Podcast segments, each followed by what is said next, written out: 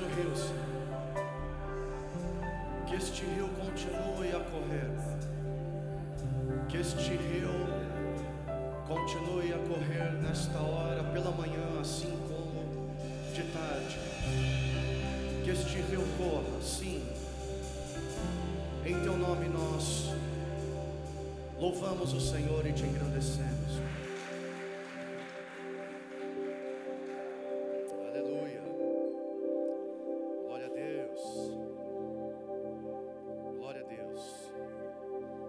Louvado seja Deus.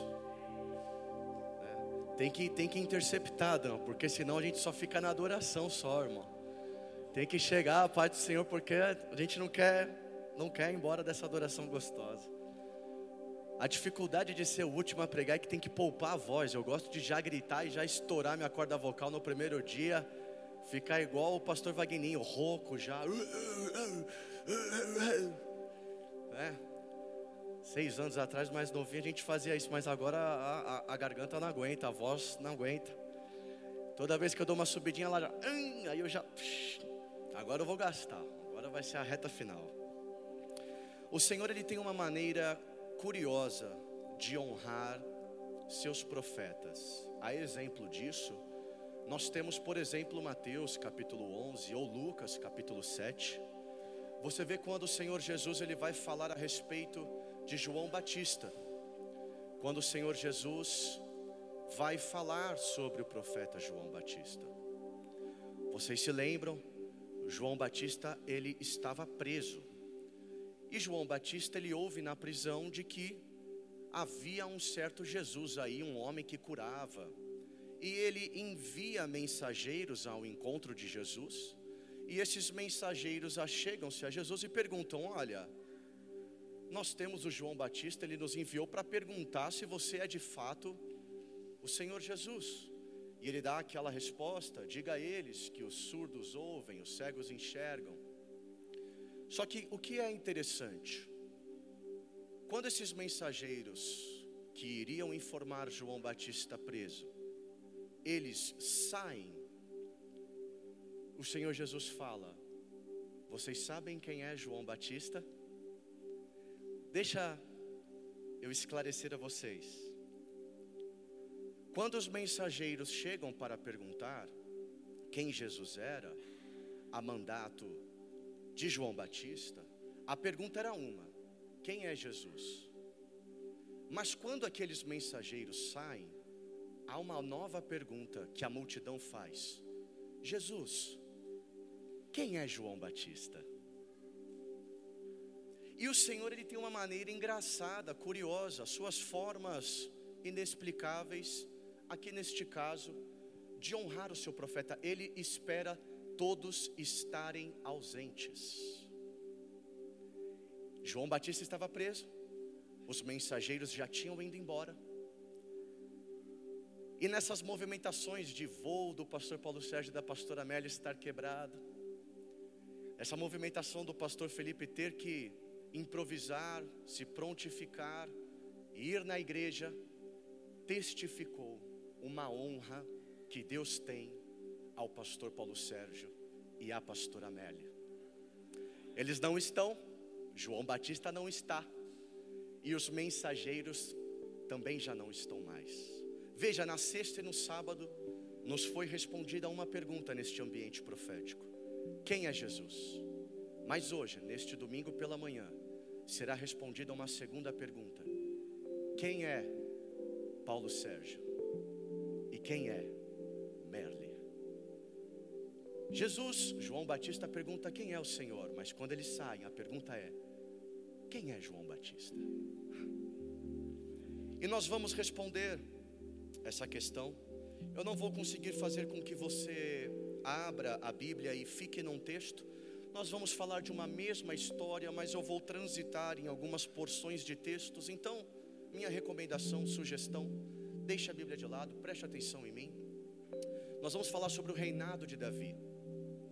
Nós vamos falar sobre o reinado de Davi. E ao longo do que vamos conversar aqui, essa resposta será dada. Quem é o pastor Paulo Sérgio? Quem é a pastora Amélia? Jesus, quem é o João Batista? Veja, o reinado de Davi, ele precisava de pessoas para apoiar o reinado. Vocês concordam comigo que um rei, ele não se torna rei, ainda que o Senhor assim tenha prometido, se não existirem pessoas que reconheçam o reinado, que lutem pelo reinado. Ainda mais na época de Davi, nós sabemos que ele era um homem de espada, um homem de guerra, tinha os seus valentes. Um reinado precisa de pessoas que apoiem o reinado. Você me acompanha? Quem foi o primeiro a apoiar o reinado de Davi? O primeiro a apoiar o reinado de Davi foi um homem chamado Joabe.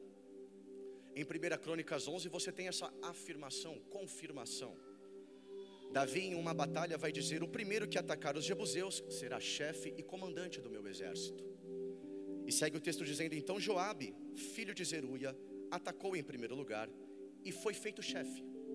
Olha só, quando nós apoiamos um reinado, quando nós lutamos por um reinado, vai dizer o verso 9 de 1 Crônicas 11: Davi crescia Davi crescia e crescia em poder, diz o texto. Você quer ver crescimento? Você quer ver crescimento em poder? Lute pelo pastor Paulo Sérgio. Lute pela pastora Merle. Apoie o reinado do pastor Paulo Sérgio. Apoie o reinado da pastora Merle. Joabe foi o primeiro que entendeu essa lição. Não só ele. Sabemos que Davi era líder daqueles valentes. 600 homens, no início amargurados, endividados, mas depois sabemos que se tornaram homens hábeis de guerra, homens habilidosos. Vai dizer então em 1 Crônicas 11 também. São estes os chefes dos valentes. Imagina, se os valentes já eram valentes, imagina ser chefe dos valentes. Que honra! Mas vai dizer o texto aqui uma palavra muito importante. Os chefes dos valentes, assim como também os valentes, apoiaram valorosamente o reino de Davi. Não é qualquer apoio, é um apoio valoroso, é um valor que você precisa trazer a esta casa ministerial, é um valor, uma importância que nós precisamos ao acompanhar o reinado. Eu vou falar muitas vezes esses dois nomes, tenham paciência comigo precisamos dar valor. Apoiavam esses chefes dos valentes valorosamente o reinado de Davi, assim como nós também devemos apoiar valorosamente o pastor Paulo Sérgio e a pastora Merle. Não só os chefes, não só os valentes, não só Joabe. Joabe era comandante, era um homem muito hábil. Ele tinha irmãos, tinha Abisai, Ajael. Esses também apoiavam o rei Davi. Aliás, é interessante ver que Abisai, em uma determinada ocasião, em 2 Samuel 21, Davi estava em uma guerra contra um gigante, ele se cansa. Davi já estava avançado em idade, ele se cansa, e é justamente Abisai que vai e mata o gigante em defesa de Davi. Você quer ver o reino crescer em poder? Você quer ver essa igreja cada vez mais crescer nessa presença de glória maravilhosa, saca a sua espada, ataque alguns gigantes que afrontam o pastor Paulo Sérgio e a pastora Amélia. Não faça desta causa a causa deles, faça esta causa a sua causa. Aleluia. Abisai não olhou aquele gigante e disse: Davi se vira. Não, eles apoiavam valorosamente. E a partir do momento que nós trazemos valor para isto aqui, os seus inimigos, os inimigos do pastor Paulo Sérgio e da pastora Melly passam a ser os nossos. As guerras, as batalhas passam a ser as nossas guerras, as nossas batalhas. Os desafios passam a ser os nossos desafios. As conquistas passam a ser as nossas conquistas. Mas o que acontece com Joabe? Veja só. Há um relato aqui em que, infelizmente, um dos irmãos de Joabe, ele é morto. Azael, irmão de Joabe, ele é morto em uma guerra. E ele é morto por um homem chamado Abner. Abner, ele é comandante do exército de Saul. Não se perca nos nomes, me acompanhe. O irmão de Joabe, Azael, é morto por, perdão, o irmão de Joabe, Azael, é morto por Abner, correto. Joabe, ele fica, ele perdeu um irmão, ele está bravo. E o que acontece no relato de 2 Samuel 3? Vai dizer o seguinte: Rei Davi tem um diálogo com Abner, com esse homem que matou o seu irmão Joabe. Rei Davi está conversando ali com ele, Joabe fica sabendo, poxa, o rei Davi está conversando com um homem que matou meu irmão. E essa conversa está registrada em 2 Samuel 3. Vai dizer assim: Joabe chegou em Davi e falou assim para Davi: Ô Davi, o que foi que o Senhor fez? Abner esteve aqui e o Senhor deixou ele ir embora? E acontece que Davi não ia matar este homem. Evidentemente que Joabe queria ele morto, ele matou seu irmão, ele estava bravo. E olha o que acontece: Joabe enviou mensageiros atrás de Abner, eles o trouxeram de volta desde a cisterna de Sirá, sem que Davi soubesse. Quando Abner voltou, Joabe o levou para um lado, no interior do portão da cidade, para lhe falar em segredo, e ali feriu na barriga. E assim Abner morreu, por ter derramado o sangue de Azael, irmão de Joabe. Fazer sem os pastores saber já é ruim. Fazer sem os pastores saber, às escondidas, é pior ainda. Fazer sem os pastores saber, às escondidas, e juntar outros no falatório, é ainda mais agravante. Sabe o que acontece quando Davi vê que Joabe, o seu comandante, vai contra ele? Ele vai dizer em 2 Samuel 3:29 que este sangue, Joabe, caia sobre a sua cabeça e sobre toda a sua casa, que nunca mais na sua casa falte corrimento, lepra, muleta, espada e necessidade. Já estava ruim para Joabe. Já estava ruim para Joabe. Só que não para por aí. Davi fica tão incomodado que ele foi contra a sua visão, a sua liderança, que vai dizer em 2 Samuel 19, rei Davi vai dizer assim: digam a Amasa, Amasa, você não é da mesma família que eu? Que Deus me castigue se você não vier a ser para sempre comandante do meu exército, em lugar de Joabe. E de fato isso aconteceu.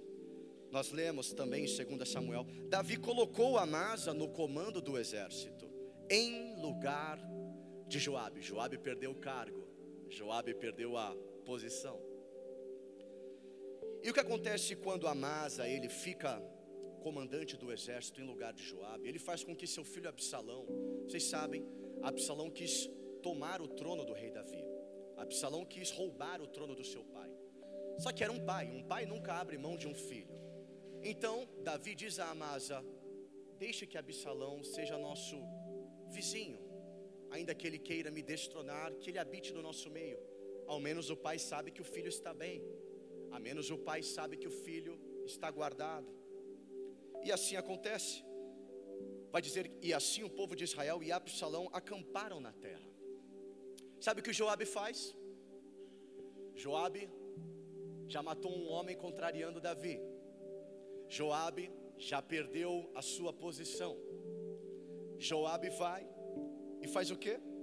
Joabe disse a Amasa, o novo comandante, vocês me acompanham? Esses nomes eles intercalam, mas nós vamos chegar ao impacto da mensagem. Então Joabe disse a Amasa: Você vai bem, meu irmão? E com a mão direita pegou na barba de Amasa para o beijar.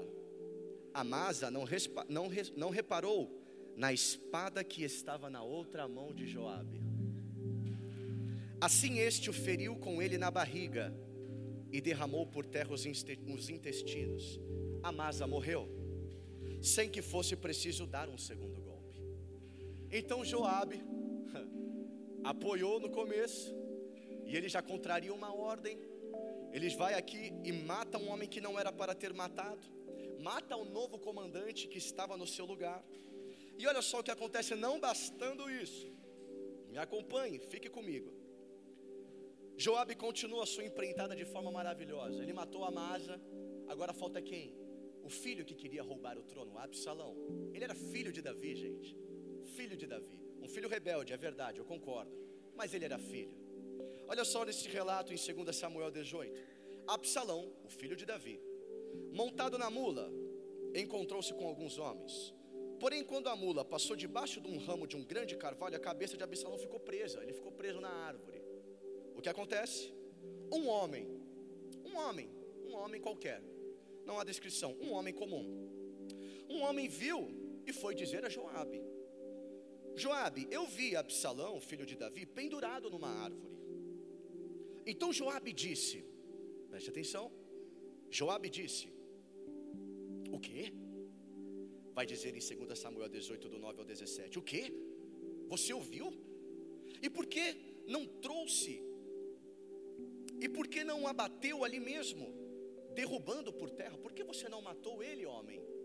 Olha só, eu teria dado a você dez moedas de prata, te daria até um cinto. Mas o homem, que homem? Não sei, era um homem. Que crente? Não, não sei, era um crente da igreja. Era um membro. Era um membro da igreja. Mas o homem disse: Ainda que me pusessem nas mãos mil moedas de prata, não estenderia a mão contra o filho do rei.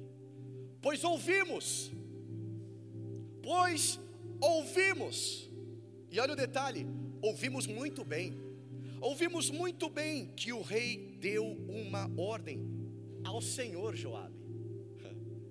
Joabe, Davi te deu uma ordem, nós ouvimos muito bem.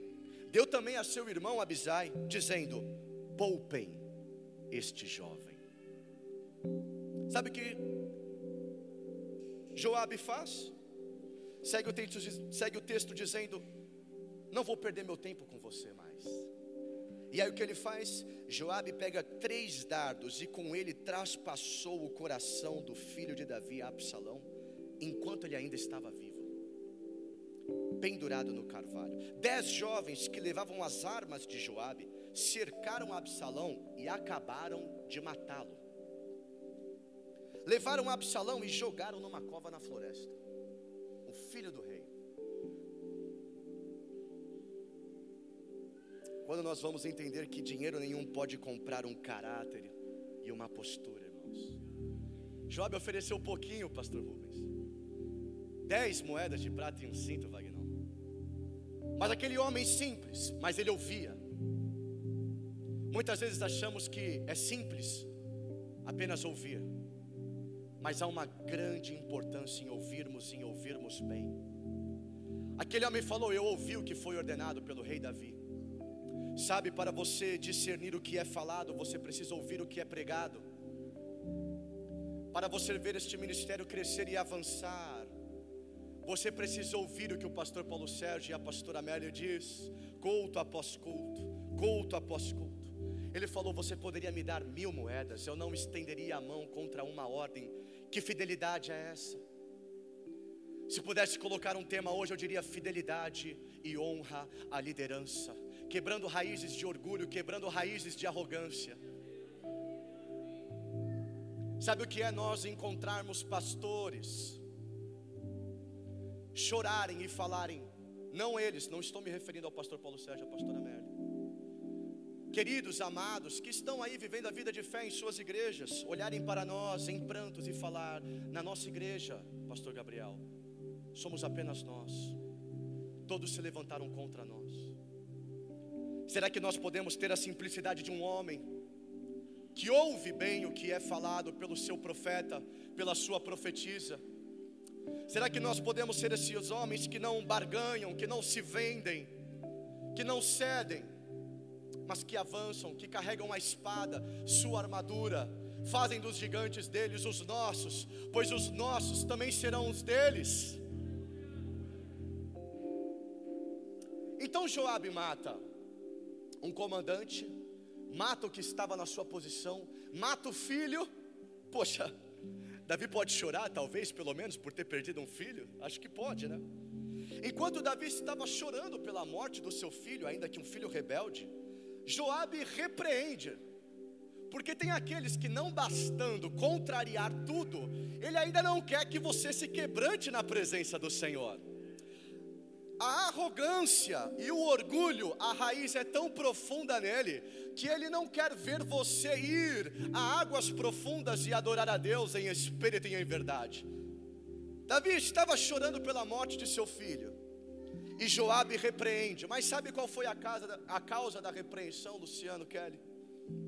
Vai dizer em 2 Samuel 19: Joabe repreende Davi, porque o choro do rei estava humilhando os soldados que haviam lutado com Joabe. Veja, a preocupação não é se a palavra é ministrada, a preocupação não é se o louvor é liberado, a preocupação é no que as pessoas vão achar de Joabe.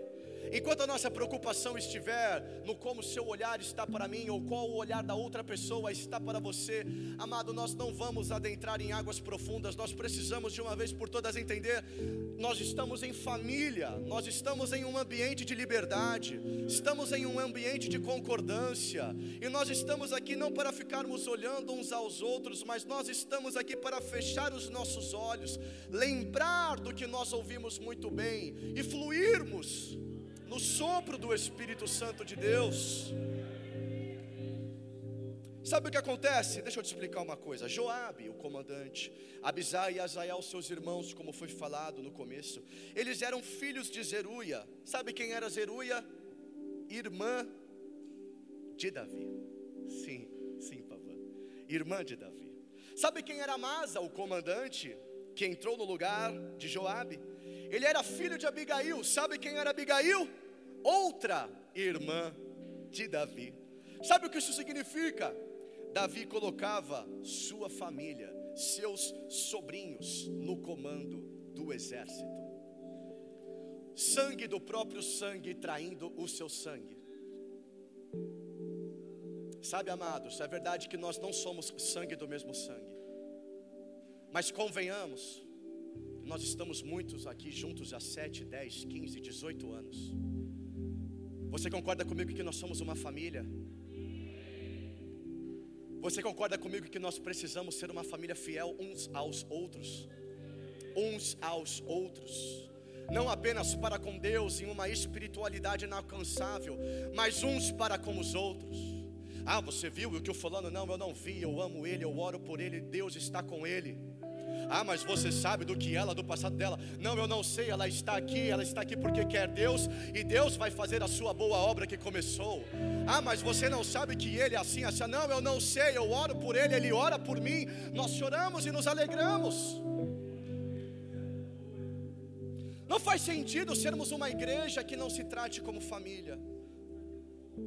Então nós estamos transitando de uma fidelidade para uma contenda e agora nós estamos entrando em uma rivalidade na família.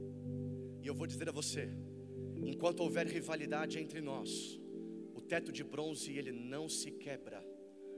Enquanto nós estivermos aqui de a glória não desce. A única coisa que Joabe queria era correr atrás do que, dos seus objetivos como nós encontramos pessoas, chegam como Joabe. Posso ser o comandante do exército? Seja. Mas pessoas obstinadas, com raízes orgulhosas, com raízes de arrogância. Ainda que Joabe precisasse destruir uma cidade inteira para ter o que ele queria, ele destruiria. Não era vontade do rei Davi ter Joabe como comandante, e nós lemos isso se você prestou atenção, quando ele nomeia Amasa. Não era vontade do rei Davi. Só que como líder, às vezes nós precisamos entender que as nossas vontades, às vezes, elas não são assim decretadas. Existe uma tramitação no reino, existe um movimento no reino, onde muitas vezes, mesmo sendo o rei Davi, mesmo sendo o pastor Paulo Sérgio, mesmo sendo o pastor Amélia, não, não pode pôr a mão, precisa deixar Deus fazer a sua obra mover. Davi não queria, mas ele era pastor Vagninho. Sabe por que Joabe era? Porque era inquestionável os sucessos que ele tinha no campo de batalha. Joabe sabia guerrear. Esse é o problema. Se nós formos uma família que busque apenas sucesso na igreja. Esse é o problema de nós olharmos e queremos apenas sucesso. Pregadores estão desejando sucesso, então eles usam as pessoas. Ministros de louvor hoje, eles querem sucesso. Então eles brincam com os nossos sentimentos, com a nossa alma. Sabe por quê? Joabe podia ter perseguido o homem que matou seu irmão. Se você for ler depois em 2 Samuel 2, do verso 30 ao 31, Joabe ele persegue aquele homem. No seu cavalo ele persegue o homem que matou seu irmão. E há uma conversa entre eles. O homem fala assim: "Ô Joabe, você ficar me seguindo aqui, cara, a gente vai ficar a noite inteira. Sabe o que Joabe faz? Ele retorna. Mas por que ele retorna? Vai dizer o texto, depois você pode ler. Quando ele olha, quando Joabe olha quantos do exército de Saul ele havia matado, olha só a potência do exército de Davi. Olha a potência de Joabe, como ele sabia lutar. Ele matou 360 homens. Sabe quantos do exército de Davi morreu nessa batalha? 19. Mas esse é o problema. Quando nós olhamos o sucesso pelo número. Quando nós olhamos o sucesso pelo número, ainda que um irmão de sangue morra, nós estamos apenas olhando o número e buscando um sucesso falso. O que Joabe não entendia daquele homem comum era que exigia mais caráter, mais honra, e ser um homem e uma mulher disciplinado apenas em ouvir a mensagem, do que comandar um exército e multidão.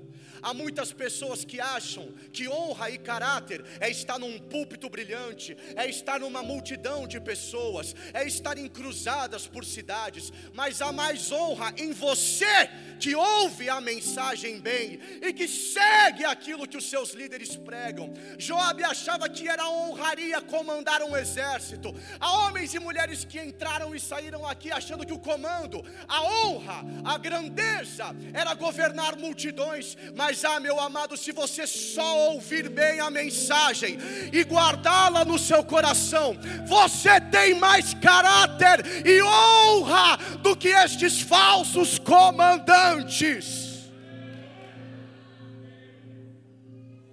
O que para eles é sucesso, para Arena Transformados é derrota. O que para eles é número, para nós é vidas. O que para eles é apenas um retiro por três dias, para nós é uma vida de crescimento até a volta de Jesus Cristo. É verdade que em 2 Samuel 24, Davi não tinha que ter levantado aquele censo na cidade, contrariando ao Senhor. Você sabe que por este censo levantado, se você se lembra, 70 mil pessoas morrem. 70 mil pessoas morrem. Mas olha só, antes de do rei Davi levantar aquele censo, ele consulta Joabe. Então, Joabe disse ao rei em 2 Samuel 24: Olha só as palavras de um traidor, de um homem com raiz de arrogância um homem com raiz de orgulho. Os orgulhosos e arrogantes, eles sempre têm boas palavras, tá? Orgulhosos e arrogantes são os mais educados, mais sorrisinho, mais carismáticos. Mas por dentro são arrogantes e orgulhosos. Olha a fala de um arrogante e de um orgulhoso. Que o Senhor, seu Deus, multiplique que este povo cem vezes mais, e que o rei meu Senhor o veja é verdade que ele dá um breve alerta aqui. Ele realmente fala para Davi: Davi, melhor não.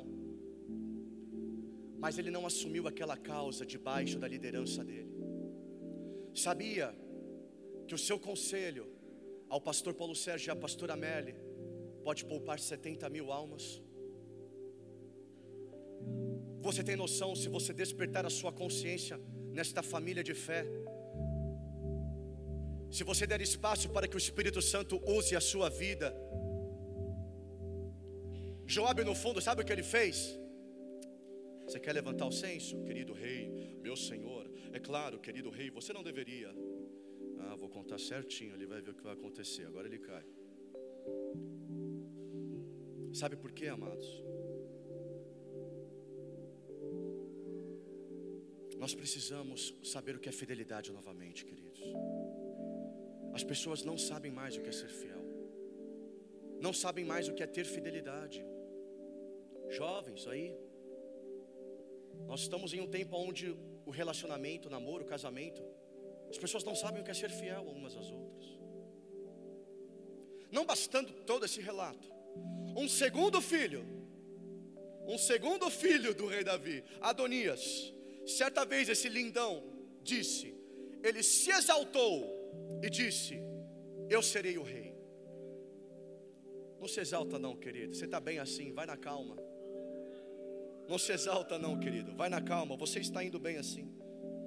Adonias se exaltou e disse: Eu serei o rei. Ele arma todo um trâmite para derrubar Davi de novo. Mas sabe o que chama atenção neste relato em 1 Reis 1, verso 7? ele tinha feito um acordo com Joabe. Sabe quando foi a queda de Joabe? Jean, quando Joabe começou a falar da família do rei. Escuta, não fale do pastor Paulo Sérgio na sua casa. Não fale da pastora Amélia na sua casa. Não fale do pastor Felipe na sua casa. Fale boas coisas fale boas coisas. A queda de um homem com maestria foi quando na, no sofazinho lá da casa dele, ele falou: será que se eu não me juntar com Adonias, não dá para tirar ele? Foi quando ele ligou aquela televisão e começou a dispersar, ele se juntou com, com, com, com o seu filho anterior e disse: será que nós não podemos derrubar de alguma forma? Ei, família é para a família, querido. Você não gosta que alguém fale da sua família.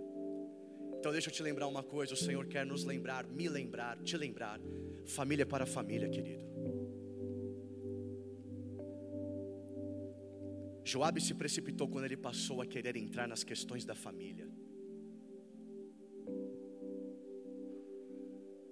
Sabe qual foi a última ordem Davi já para morrer, Davi já estava no caminho final, ele, ele ia morrer. Ele fala com quem vai assumir o seu trono. Sabe o que ele fala para Salomão que assumiu o seu trono? Filho, Salomão, em 1 Reis 2. Você sabe, filho, que Joabe fez. Eu fico imaginando na minha cabeça, pastor Rubens, aquele almoço de domingo na casa do rei Davi. Aquele, aquela jantinha na casa do rei Davi Filho, Salomão, você não sabe, cara. Você não sabe o que Joabe fez mais uma vez, cara.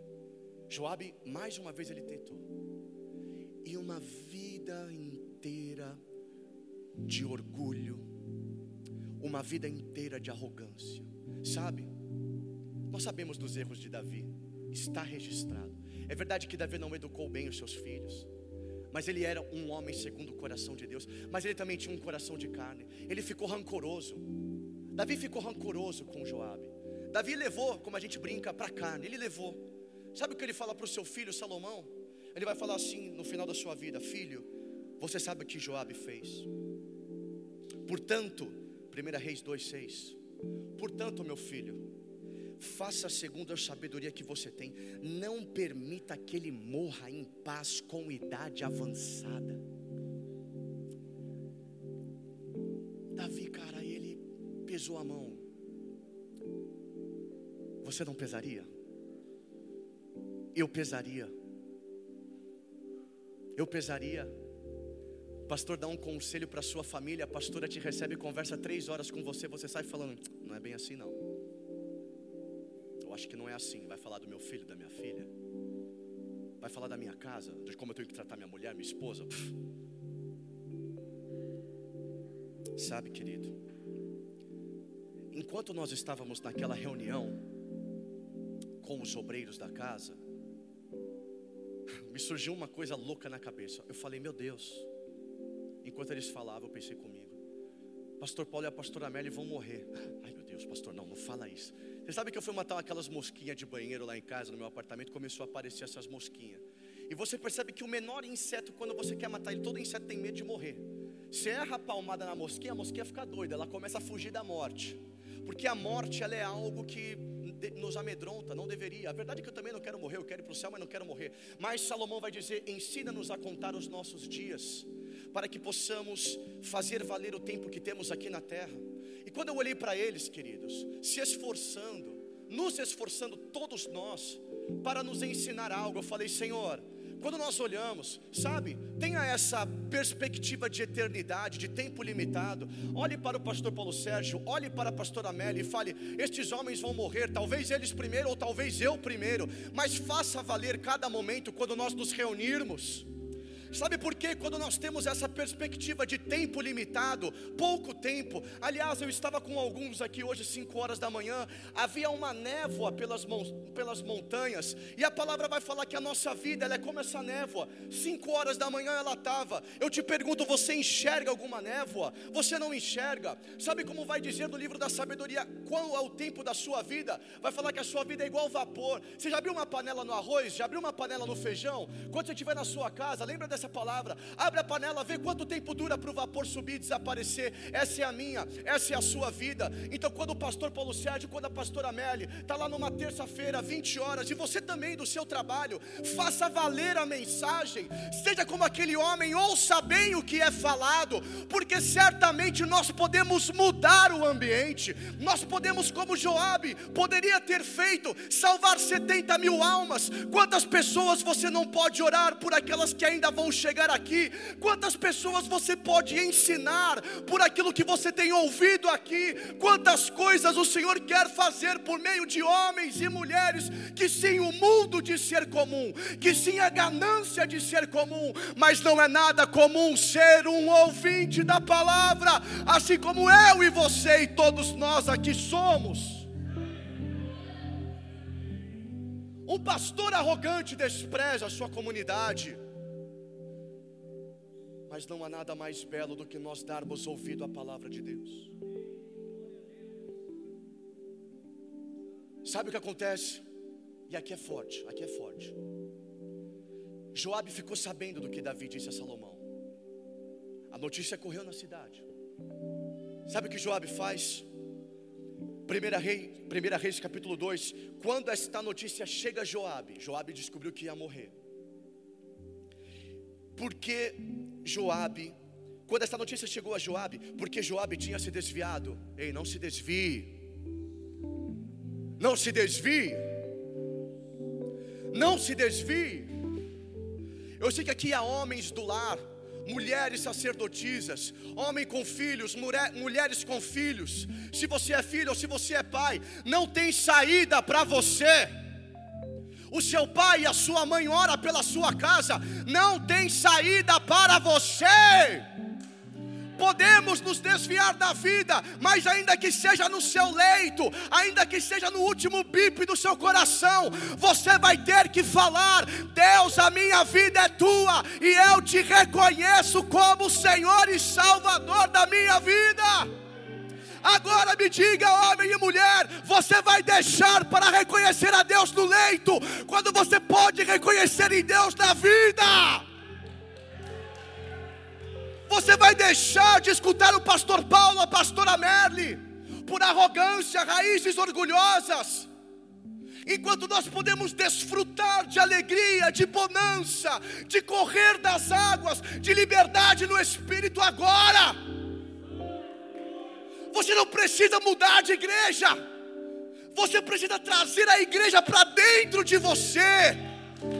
Para dentro de você. Você é um templo, Deus disse.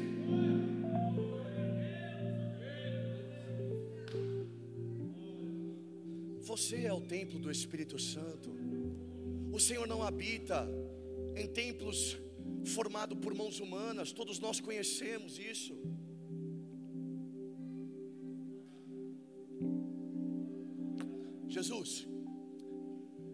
João Batista está perguntando quem é o Senhor. Ao saírem os mensageiros, o povo perguntou: Jesus, quem é João Batista? Você conhece seu pastor, sua pastora? Você conhece eles?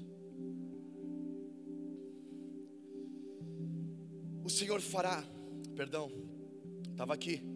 Joabe tinha se desviado para seguir Adonias. Sabe o que acontece no último dia deste homem? Porque aqui ele morre, tá? Aqui ele morre. Salomão manda homens e passa a espada nele, ele morre. Embora ele fugiu, sabe para onde ele foge? Para o tabernáculo. Desviado não tem outro lugar, querido. Você pode andar, você pode falar que a sua opção, que não sei das quantas, que não sei das quantas, o teu lugar é no tabernáculo, querido. Você pode voltar, você pode casar errado, namorar errado, o teu lugar é no tabernáculo. E eu oro a Deus para que o Espírito Santo te desperte, para que você não retorne no tabernáculo no seu último dia. Eu oro para que o Espírito Santo te tome dentro do seu ventre espiritual, para que você não retorne no seu último dia. Olha que lindo, nós lemos 1 Crônicas 11. Quem é que vai derrotar esse povo? Joabe vem e fala: Sou eu. Ele vai, ele vira comandante, ele tem estratégias. Quantas pessoas nós vemos serem usadas no púlpito? Quantas pessoas nós vemos e reconhecemos que ela tem os dons? Elas falam, elas fluem, elas revelam, elas entregam, elas pregam. Mas sabe como ele volta? Sabe como um desviado volta? Vai dizer o texto em, em 1 Reis. Ele fugiu para, para o tabernáculo do Senhor e pegou nas pontas do altar. Sabe o que é ver um homem cheio de unção, uma mulher ungida, só pegando na pontinha do altar? Sabe? Não, querido, Deus não tem isso para nós, não. A água não é no pé, a água não é no joelho, a água não é no lombo. Sabe como ele morre? Ele morre segurando a ponta do altar. Deus não te fez por cauda, Deus te fez por cabeça. Você tem um ministério, você tem um ministério, você carrega uma mensagem. Não segure na ponta quando Deus te fala para você entrar nele. Um abismo chama outro abismo. E assim ele morre. Sabe por que ele morre? Porque aqueles homens, vai dizer 1 Reis 2,32, eram mais justos e melhores do que ele. Você já viu alguém melhor do que você? Você já viu alguém mais justo do que você? Tenha como exemplo. Queira também ser melhor e justo. Sabe uma coisa saudável que eu e o pastor Felipe temos?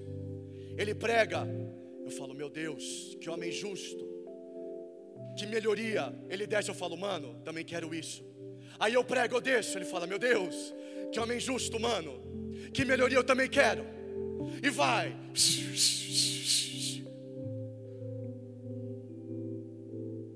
Vamos desejar o que todos aqui estamos vendo. Você viu alguém falar em línguas, deseje. Sem raiz orgulhosa, sem raiz arrogante. Você viu alguém pregar, deseje. Você viu alguém orar, deseje.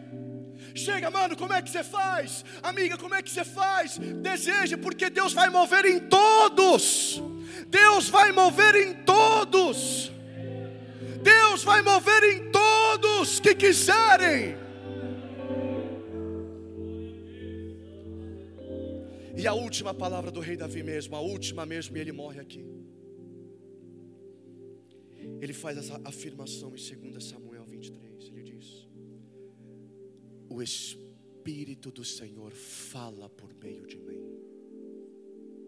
A Sua palavra está na minha língua. Não é assim que a minha casa está para com Deus, pois estabeleceu comigo uma aliança eterna, em tudo bem definida e segura não me fará ele prosperar toda a minha salvação e toda a minha esperança. O reinado, o governo, a aliança está sobre o pastor Paulo Sérgio, está sobre a pastora Amélia. Mas sabe o que acontece? Eu não leio em juízes que quando um juiz se levantava, a cidade vivia em necessidade, a cidade vivia pobre, a cidade vivia em escassez. Não, em juízes, quando se levantava, sabe o que fala? Havia paz. Sabe o que acontece quando você reconhece esse reinado neles? Sabe o que acontece quando você reconhece essa aliança neles? Essa aliança se estende para sua casa. Sabe quando você deixa de lado a raiz orgulhosa, a raiz arrogante? As promessas deles passam a ser as suas. essa esperança, essa palavra na boca, esta aliança, passa a também ser sua. Um dia, em uma das conversas bem do início, algo talvez dez anos atrás, o pastor Paulo falou uma coisa: os que conosco caminham prosperam.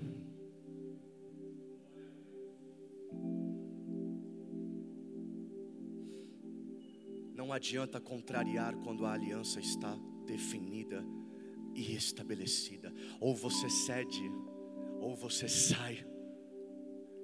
Ou você cede e reconhece, ou você sai. Sabe, nós podemos crescer como família, como igreja, mesmo com líderes divididos. É verdade. Aliás, nós vemos líderes divididos, crescendo abundantemente em igrejas. Isso não é igreja, tá? Se ninguém nunca te falou, estou aqui para te falar em nome de Jesus. Isso não é igreja. Podemos manipular os mecanismos para que cresça. Quer ver o dobro de cadeiras? É só soltar o comando que acontece, querido quer ver uma multidão, quer ver nós ficarmos no deck, encher de cadeira, encher a montanha de cadeira. É só apertar os comandos que acontece. Líderes divididos, sim, eles podem trazer o crescimento. É verdade, líderes divididos, assim como Joabe, seus irmãos, geram resultados, mas só um ministério unido vai gerar um legado. Somente um ministério unido vai poder pregar a palavra para os seus filhos, para os filhos dos seus filhos, para os seus netos. Você consegue imaginar você, senhorzinho, vendo seu neto sendo ministrado por um filho que aqui hoje está? Esta é a proposta desta casa, é a proposta de eternidade é a proposta, Senhor meu Deus, de não manipular. É a proposta de ver a salvação jorrar pelas casas, pelas famílias, pela hereditariedade, pela parentela.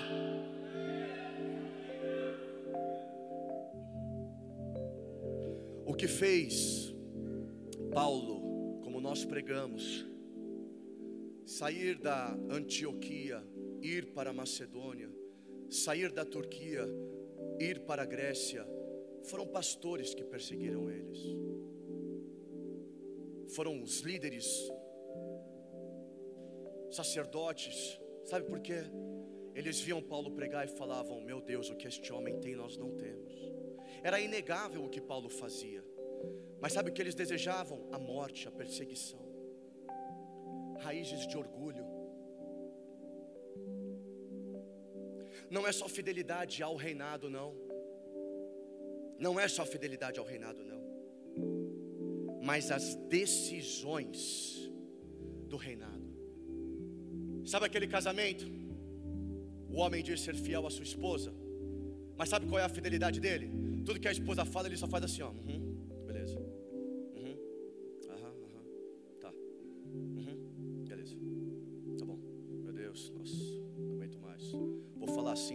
Encher o saco.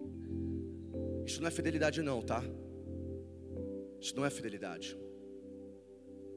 E nós não podemos entrar na igreja e ver o pastor Paulo Sérgio e a pastora Merle falar, falar, falar, e sabe, nós sentados. Uhum, beleza, beleza. Beleza, vai acabar quanto isso aqui, pelo amor de Deus. Uhum, uhum, tá, tá, tá, tá. Sabe, falar não, simplesmente balançar a cabeça não significa que você é fiel. Sabe, apenas sentar de domingo, sentar de quinta, não é fidelidade isso. Isso é um hábito. Assim como é um hábito comer bem, comer mal, treinar, não treinar, sair, não sair, ir em restaurante, não ir em restaurante, ler, estudar, isso é hábito. Fidelidade é outra coisa. Fidelidade é a pastora Amélie falar: vamos orar, por 40 dias, uma hora por dia, faça uma escala e você dar o seu nome. Fidelidade ao pastor Paulo Sérgio falar. Deus me instruiu, me deu uma decisão de irmos ao monte toda última segunda-feira do mês e faça chuva, faça sol. Você está lá em fidelidade. Isso é fidelidade. Fidelidade ao pastor Vagninho falar: Ei, nós vamos distribuir alimentos, e você está lá com o seu caminhão, você está lá carregando a cesta, você está lá abraçando o morador de rua. Isso é fidelidade. O que passa disso é hábito. E hábito você muda a hora que você quiser. Se você come mal, você muda para comer bem. Se você está nem aí para a igreja, você torna seu hábito ir para outra igreja.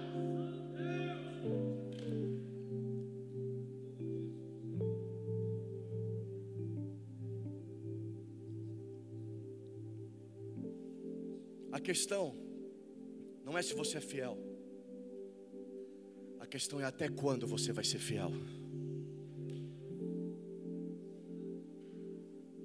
Sabe, queridos, eu acho, não sei, se é o sétimo ano de retiro, oitavo, nono. Pessoas vêm, pessoas vão, não sabem o que é ter fidelidade. Pergunta que Deus faz: você vai continuar? E se vai, até quando? Ora a Deus para que seja até a vinda dele ou até a nossa morte. Que nós possamos daqui 30 anos falar: quanto tempo você serve na Arena Transformados? 42 anos. Meus filhos nasceram aqui, meus netos nasceram aqui. O Espírito Santo me gerou nesta casa meus filhos foram espiritualmente gerados nesta casa, e hoje eu contemplo meus netos sendo gerados espiritualmente nesta casa. Não é só ser fiel, é até quando ser fiel. É lindo ver um voto de casamento na riqueza, na pobreza, na morte, até a morte o separe. Ei, para uma aliança terrena é até a morte, para uma aliança espiritual também não pode ser até a morte. Por que você não pode se submeter ao reinado do pastor Paulo Sérgio e da pastora Amélie até a sua cova? Por que não? Por que não? É outro pastor que você precisa? É outra igreja? É outro louvor? Ou é o seu pecado, a sua arrogância, o seu orgulho, o seu coração maltratado, sua mente libertina, suas vontades erradas, seu coração desviado?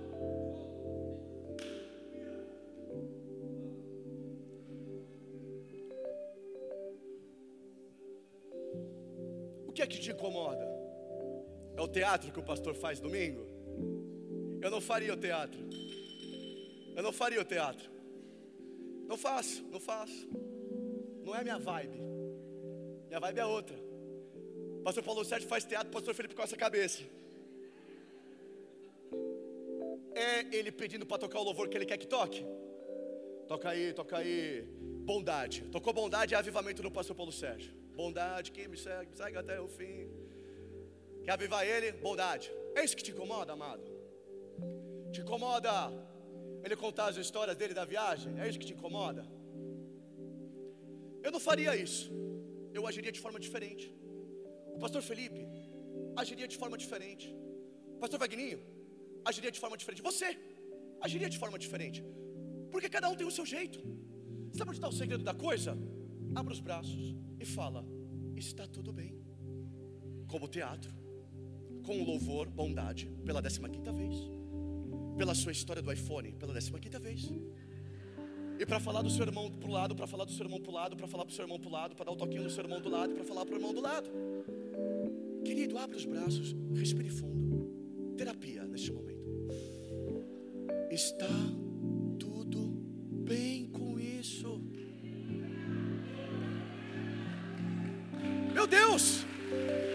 vai chegar. Vai Lufthansa, vai Alemanha, vai Brasil, recebe aí. Terapia para a gente hoje. Ah, está tudo bem, meu pastor querido. Ele falou, pastor Gabriel, vem cá, pula três cadeiras, dez flexão, um abdominal, uma barra fixa. Além, pastor, vamos lá. Oh, oh, ei. Faz a rodinha aí, conversa aí vocês agora. É, é verdade, não, é Davi, oh, Josué, Caleb. Pega um irmão novo, um irmão super é, tímido, vira para a igreja aí. Ah, o irmão, olha, meu Deus do céu, essa é a sua família, é crente, vai lá. Oh, já joga o cara já. Querido, está tudo bem. o reinado está lá, a aliança está lá, e eu concordo com isso, e uma aliança é feita em mim e em você. Ou é bom dar uma baixadinha, eu estou suando aqui, essas lâmpadas tão quentes.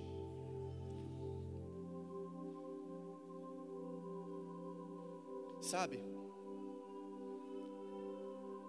Eu sei das falhas deles. Eu sei o ponto fraco. E a verdade é que todos nós aqui, que já congregamos há anos com eles, sabemos. Porque o ato de pregar, ele é um ato de se expor. E quando eu estou sentado, você está sentado, nós analisamos as boas coisas e falhas e erros. Talvez você já chegou na sua casa um dia e falou: Poxa, cara, eu acho que aquilo lá não é muito. Ah, não, mano. Talvez você esteja certo. Talvez você, ao longo de anos, conheça eles e saiba das falhas, saiba dos erros. É assim que é na família, irmãos. É assim que é nessa família de fé. Nós conhecemos os erros deles, está tudo bem. Agora eu sei. Vou falar para mim assim: estou acabando, irmão, fica comigo. Fica comigo, são 11 h 27 10 minutinhos, 10 minutinhos. Sabe que 10 nunca é 10, mas vai ser 10. Vai ser 10. Eu sei que não, nesse ambiente profético a gente não está carregando esse espírito, mas só para contextualizar essa minha entrada onde eu quero chegar. Eu frequentava a casa deles desviado, irmãos. Felipe contou uma coisa que eu nem lembrei, cara. Depois, quando nós retomamos a nossa conversa, você já imaginou? Era aniversário do pastor Felipe, sei lá quantos anos atrás, 11, 12. Aí a gente estava, eu cheguei lá com meus dois maços de cigarro, como sempre. Já imaginou isso, irmão? Na casa do pastor. Aniversário, eu, eu, não, eu não os via há 10 anos ou mais. Eu cheguei lá desviado, eu não era da igreja, não, não tinha sido tocado pelo Espírito Santo, não conhecia nada de igreja. Eu nasci espiritualmente na arena, eu nasci espiritualmente nesta casa. Então, quando eu transmito algo, eu não tenho na minha cabeça esse paradigma de igrejas diferentes. Eu nasci aqui, vivi aqui, eu vou morrer aqui. E eu quero ver você de cabelo branco. Eu quero que a gente seja dois velhinhos chapados na unção do Espírito Santo, rodando no manto. Aí os crianças vão olhar para mim e vixe, esses velhos doidos, vamos ser doidos também. Aleluia. Já imaginou eu chegando lá? Beleza? Beleza, tio? Beleza, tia? E aí, mano? Firmeza? Parabéns, mano. Suavão. A galera do LP, alguns que estão aqui até hoje, não conhecia ninguém. Olhei no relógio, dez minutinhos falei, pô, hora de fumar um cigarro. Você imaginou isso, irmão? Na casa do pastor? Não, você. Entra comigo nessa história. Eu fui lá na porta, eu não lembrava, ele me contou, eu falei, meu Deus, é verdade. Fui lá na porta, acendi meu, meu pigas. Não, fumando. Porta. Já imaginou isso, irmão? Sabe, amados, já eles já recebiam desviados, já amavam desviado. Eu me lembro que bem longe mesmo, às vezes o pastor Paulo me ligava para dar parabéns uns dois ou três anos seguidos. Enquanto eu meditava nisso, eu lembrei, mesmo desviado longe deles. Sabe, vocês têm um pastores que te amam. Verdade que o pastor Paulo ele é aquele, mas ele te ama. Pastor Amélie te ama. Eles sabem o nome de todos. Eles conhecem a história de todos. Eles te respondem na madrugada se necessário. Eles te aconselham se for preciso. Eles choram, eles oram, eles recepcionam, eles recebem, eles dão oportunidades.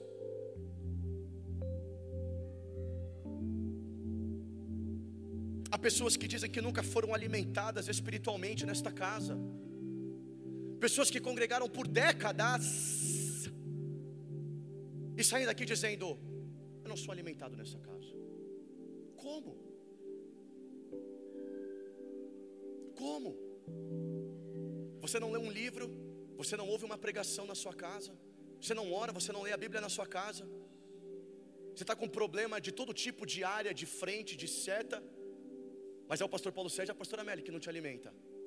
Não, peraí, você quer que ele faça, você quer que eles toquem a sua vida. Eu quero, eu estou contando tudo isso para te dizer o quê? Quando eu fui lá na Libra, Quadradinho, né, Adriana, Wagner? Eli. Aquele quadradinho. Às vezes chegava no domingo fedendo, Mateus, a, a vodka do sábado. Era mó bad, a minha preocupação era essa, meu Deus, será que, será que a galera está sentindo o meu cheiro de vodka, mano? Desviado, irmão, desviado, estava chegando, desviado estava chegando. Mas sabe o que eu vou te falar uma coisa? Muitas pessoas chegaram e saíram dizendo essa igreja não é uma igreja teológica. E eu vou te dizer, é verdade. Verdade no sentido de Talvez nós não esboçamos minuciosamente, teologicamente, escatologicamente, textos sobre textos. Talvez não trazemos o hebraico, o grego, as traduções, os simbolismos. Talvez isso seja verdade. É verdade que nós implementamos isso a pregação, mas às vezes as pessoas elas exigem umas citações mais ponderadas, mais determinadas. É verdade que talvez você reconheça as falhas do ministério. Poxa, talvez isso aqui, talvez isso ali. As suas gestões. Ore, apresente suas ideias, lute a luta deles, mas eu vou te falar uma coisa que me mudou quando eu entrei com meu maço de cigarro fedendo a vodka. Quando eu olhei aquele homem no púlpito, e quando eu olhei aquela mulher no púlpito, eu não entendi o que estava sendo pregado. Imagina, eu não, eu não li a Bíblia. Davi, nomes, histórias, não sei o que. Eu achava estranho falar, Deus falou comigo. Como assim Deus falou com você? Deus fala?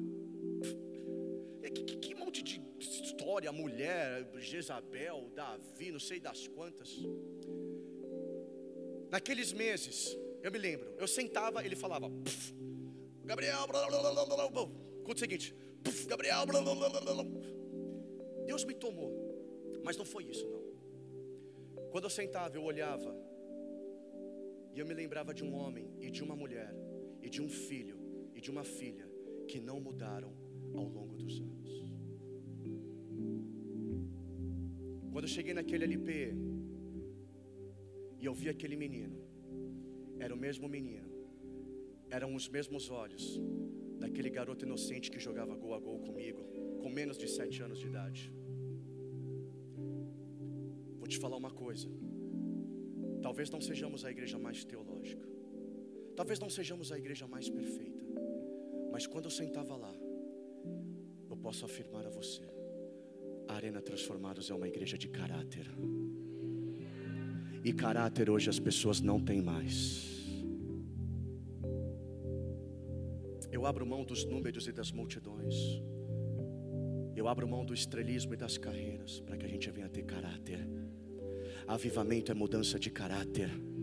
Avivamento é você parar de fumar, parar de beber, parar de bater, parar de xingar, parar de falar, orar, ler. Isso é avivamento. Avivamento não é esses LEDs, essas telas, esses telões, esse prédio escuro, essa parede preta. Avivamento é conferência atrás de conferência. Avivamento é caráter. E você está sob um reinado, sob uma liderança de caráter.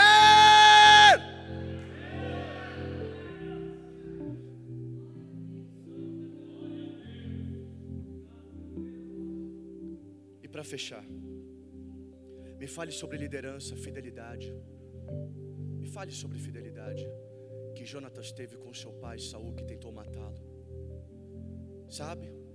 Vai dizer que a alma de Jonatas se apegou a de Davi mais do que de mulher. Um sentimento tão forte. Davi fala: Jonatas, seu pai quer me matar. Ele fala: Não, não, meu pai não quer não. Jonatas, seu, Davi, seu pai quer me matar. Não, não, não. Ele falou: Peraí, eu vou perguntar para o meu pai se ele quer te matar, Davi. Jonathan senta na mesa com seu pai e fala: Pai, você quer matar Davi? E ele vai dizer em 1 Samuel 20, em, em 1 Samuel 20, 30: Saul ficou irado com Jonatas e disse, diz a Bíblia, seu filho de uma mulher vadia e rebelde. E vai dizer que ele pega uma lança e lança na direção do seu filho para tentar matar ele. Ele fala: Bom, meu pai quer matar Davi. Ele foi até Davi ele fala: Davi, meu pai quer te matar. Davi fala: Mano, valeu, meu brother, é nóis, chapa. Mas ei, Jonatas, foge comigo, irmão. Vamos embora junto. Sabe o que Jonatas faz? Davi, meu pai quer te matar. Foge. Mas o meu pai é minha família. Eu vou voltar para minha casa. Família é família, irmãos. Família é família. Irmãos nós escolhemos, mas família não se escolhe. Sabe, amado, você faz parte dessa família, você está aqui, pare de lutar contra essa família. Sabe o que acontece? Sabe onde Jonatas morre? Você pode saber em 1 Samuel 31, verso 2. Os filisteus entram em guerra com Saul. Seguiram de perto Saul e o matou, e matou seu filho, Jonatas. Jonatas morreu no combate de um pai desviado, sem caráter, arrogante, orgulhoso, mas morreu do lado do pai, morreu do lado da sua família. Ei, nossas famílias têm problemas, é verdade, nossa casa tem problema, nossos filhos têm problema, nossos parentes têm problema, mas é uma casa onde nós podemos viver, fazer o quê? Mas Deus não despreza a oração de cada um de vocês aqui. Sabe por quê? Davi, na, no auge do seu reinado, vai falar: será que tem algum filho de Jonatas ainda? E vão falar: Davi, tem um coxo lá, tem um aleijado dos dois pés, um coitado, Mefibosete em Lodebar. Ele fala: Jonatas era meu amigo, ele morreu do lado do pai dele. Traz Mefibosete, e a partir de agora ele senta na minha mesa. Pai, mãe, você ora pela sua casa, você ora pelo seu filho, e o seu filho é do Senhor. Sua avó é do Senhor, seu tio bêbado é do Senhor, sua filha desviada é do Senhor, a sua casa é de Deus. Ainda que você morra, ainda que você não veja com seus olhos, eu te falo em nome de Jesus: a sua parentela, a sua hereditariedade não será desperdiçada.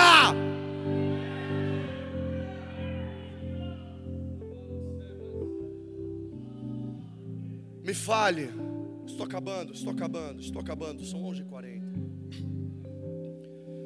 Me fale sobre liderança, fidelidade Gideão. Juízes 7,19. Seguravam a tocha na mão esquerda, seguravam a trombeta na mão direita. Me acompanha? Mão esquerda, mão direita. E gritavam: Uma espada pelo Senhor, a outra é por Gideão. Agora, cadê a espada? Se numa mão está a tocha, se na outra mão está a trombeta. A espada é sua palavra, a espada é sua boca. Uma espada é pelo Senhor, o seu coração. A outra espada é a sua boca. É pelo pastor Paulo Sérgio e é pela pastora Merle. Se o pastor falar que foi Jonas que engoliu a baleia, então Jonas engoliu a baleia. Mentira, isso é heresia. Mas vocês entenderam o que eu quis dizer? Fidelidade. E por fim, meu Deus, quantas vezes eu falo isso? Me perdoa. Me perdoa. Me fale sobre fidelidade com Neemias. É o último exemplo. É o último exemplo que nós vamos orar. Me fale sobre fidelidade ao analisarmos a história de Neemias.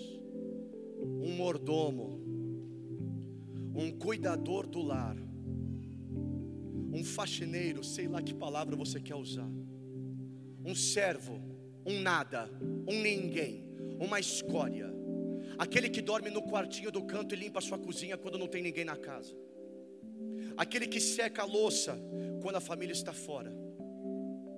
Como? Como um homem desse consegue reunir vai dizer em Neemias 4: nobres, magistrados e todo o povo para reconstruir uma muralha. Como? Como?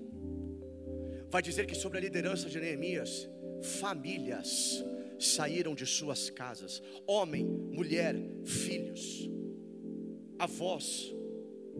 Você já imaginou, pastor Paulo Sérgio, pastor Amélie, você mover a sua família, mas não é isso que você está fazendo aqui. Louvado seja Deus, porque há corações fiéis aqui. E os que são fiéis estão ainda sendo em uma medida ajustada de maior fidelidade ainda. E se havia fissuras em corações, o Senhor está selando para estabelecer uma fidelidade legítima, sem raiz orgulhosa, sem raiz arrogante. Como que um copeiro faz famílias, avós, avós, filhos, filhas trabalharem em algo que não existia. Você moveria sua casa para morar em ruínas? Você sairia dos seus aposentos para construir algo que não se vê? Veja, voltamos todos nós para a muralha, cada um a sua obra. Metade dos meus homens trabalhava na obra, a outra metade empunhava lanças, escudos, arcos, couraças. Os chefes estavam por trás de toda a casa, carregadores por si mesmo tomavam as cargas, por si mesmo tomavam as cargas, por si mesmo tomavam as cargas. Tomem as cargas vocês mesmos. Cada um com uma das mãos fazia a obra e a outra segurava a arma. Os construtores, cada um trazia sua espada na cintura, enquanto construíam.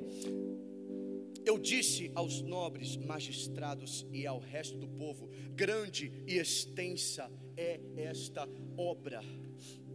Assim trabalhávamos na obra. Metade, metade empunhava as lanças desde o raiar do dia até o anoitecer.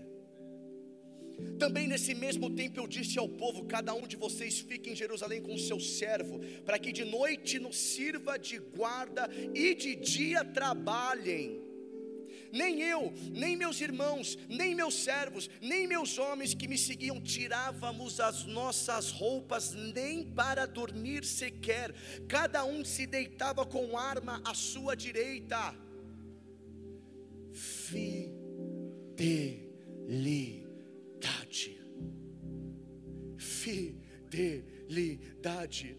Meu Deus, se eu estivesse nesse contexto, eu falava, Neemias, dá não, velho realmente é grande extensa obra. Segue aí a minha vida quando tiver só para passar o reboco em cima e fazer passar a finalização. Mas sabe o que vai dizer? O povo tinha ânimo para trabalhar, meu Deus. Ânimo, ânimo, ânimo para trabalhar, Neemias 4,13.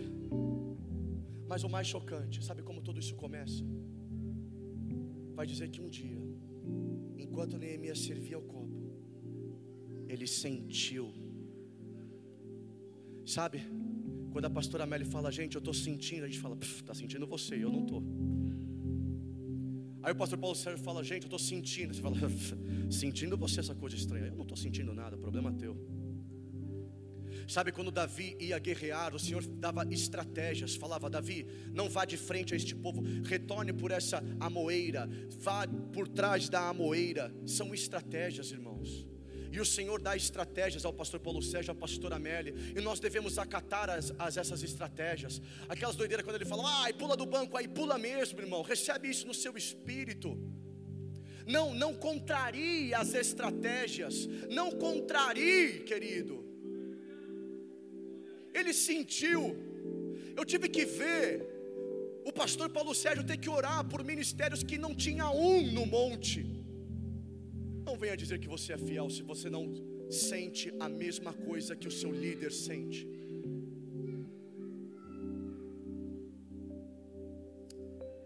Fidelidade. Eu quero orar agora. Eu quero orar.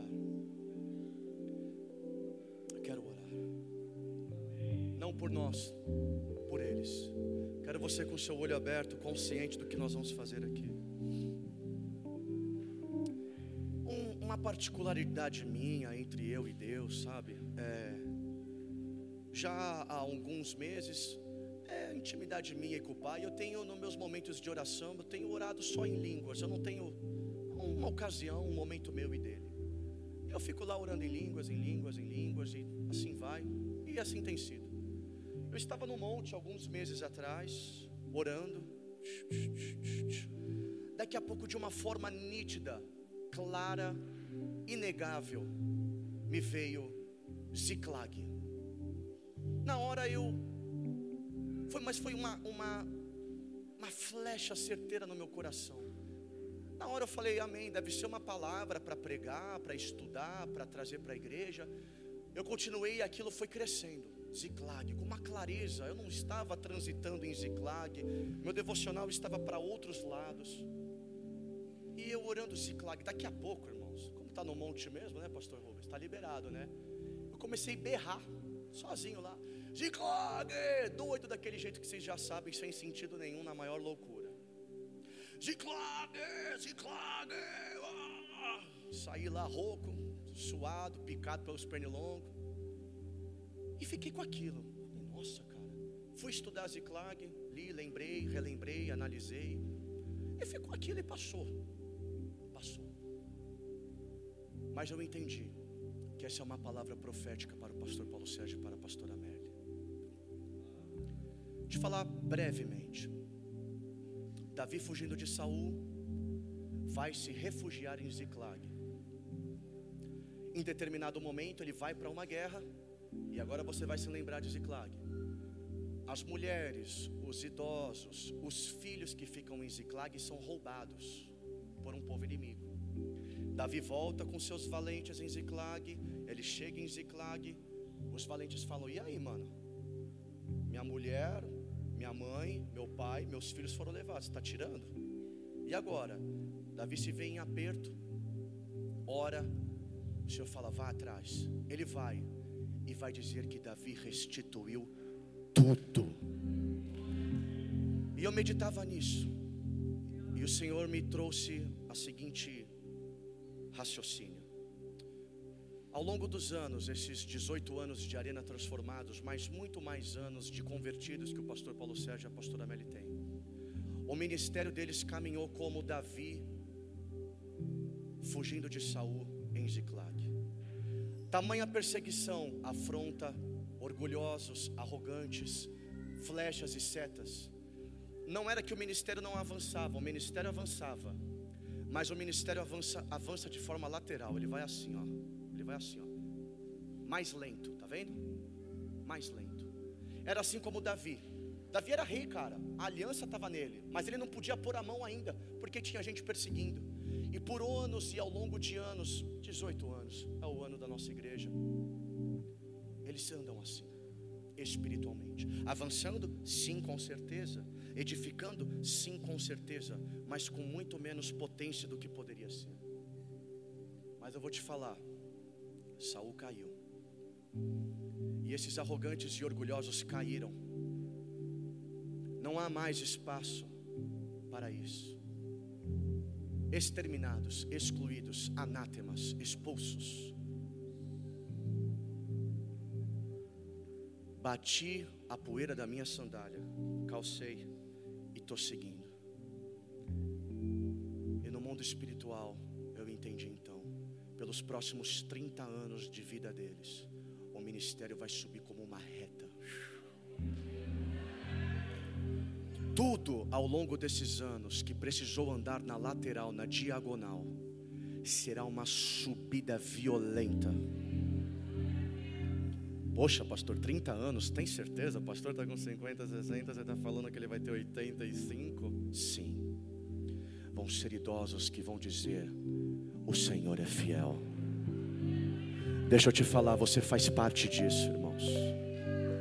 Tudo no mundo espiritual que veio como perseguição, muitos tesouros espirituais aprisionados por pessoas que criaram cadeias e correntes mas o Senhor está quebrando isso, destronando. É um tempo de plenitude nesta casa. Os montes estão aplanados os montes estão aplanados, nós estamos prontos para esta subida. A estrutura está firmada, arena transformados. Agora é a contagem do foguete 10, 9, 8 e esta igreja vai subir por uma jornada espiritual. Não será mais diagonal, não será mais lateral, será uma subida violenta e o Senhor te convida para hoje ser participante da aliança firmada sobre este homem e esta mulher de Deus. Senhor, nós queremos selar no mundo espiritual esta palavra.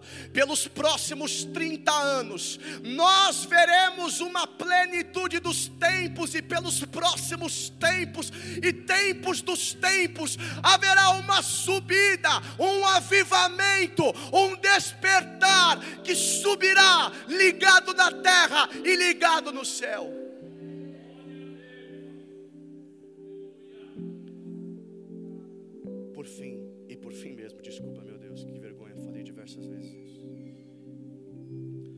Estávamos no monte, os que estavam lembram. Oramos, eu estava orando. Enquanto eu orava pelo pastor Paulo, pela pastora Amélia, junto com vocês, eu vi uma era uma presença feminina em um quarto fechado escuro, onde uma fumaça saía, e ali nós reconhecemos que era um trabalho maligno de todo tipo para trazer enfermidades físicas, para impedi-los de avançar naquilo que o Senhor tem. Nós oramos, quebramos, declaramos que, eu lembro, eu lembro bem, eram maldições sentenças, frases, frases retinhas que caíam, como aquele Tetris, como Tetris, o jogo Tetris. Eram frases que caíam na cabeça deles. Mas enquanto nós orávamos, as frases faziam assim, ó. Aí, aí nós oramos e continuou o monte. Eu fui para o meu canto e, e sabe quando você vai ficar gripado, que você sente aqueles calafrios? calafrio, calafrio, calafrio, aquilo no meu físico. E o Senhor falou comigo, mas a gente sempre reluta, a gente não vai orar pela pessoa, né? A gente fala, pô, é da minha cabeça, não quero incomodar. Mas o Senhor falou comigo, Ele falou, Gabriel, você orou pelas sentenças, mas há um recipiente que precisa ser quebrado. Pastor Felipe disse que recebeu certas fotos, essas fotos vieram desse recipiente quero hoje, como igreja, com o seu sim, com o seu amém, nós vamos quebrar esse recipiente em oração. Há objetos nesse recipiente, há pertences, há fios de cabelo, diários, anotações, fotos, muitas coisas. Sua espada, derruba esse gigante por Davi, faz isso. Você pode concordar com essa oração que eu vou fazer agora? De forma simples, consciente. Senhor, só não não precisa repetir, só só só entre em concordância no seu espírito. Senhor, em concordância aqui, como um corpo. Nós queremos o Espírito Santo de Deus. Envie, envie três de seus anjos guerreadores que tirem a espada da sua bainha. Entre naquele quarto, agora, naquele ambiente, e nós queremos declarar: quebrado, agora em nome de Jesus, este recipiente. Esta fumaça que corre, seja um vento impetuoso soprando e retirando. Nós queremos orar pelo físico da pastora Amélia nesta hora, pelas vértebras, pelas juntas, pelas conexões do seu corpo, pelos seus membros, pelas suas costas, pelo seu ciático, pelas suas vértebras, toque ela em nome do Senhor Jesus, pois é quebrado este recipiente, é quebrado este trabalho maligno, e nós declaramos em nome de Jesus a soberania do Senhor. O sangue do Senhor Jesus Cristo, o nome do Senhor Jesus Cristo sobre eles. Que assim seja nos dê fé para sermos fiéis até o fim dos tempos, ou até ser o fim do nosso tempo. Aplauda o Senhor e dê um glória a Deus. Aleluia.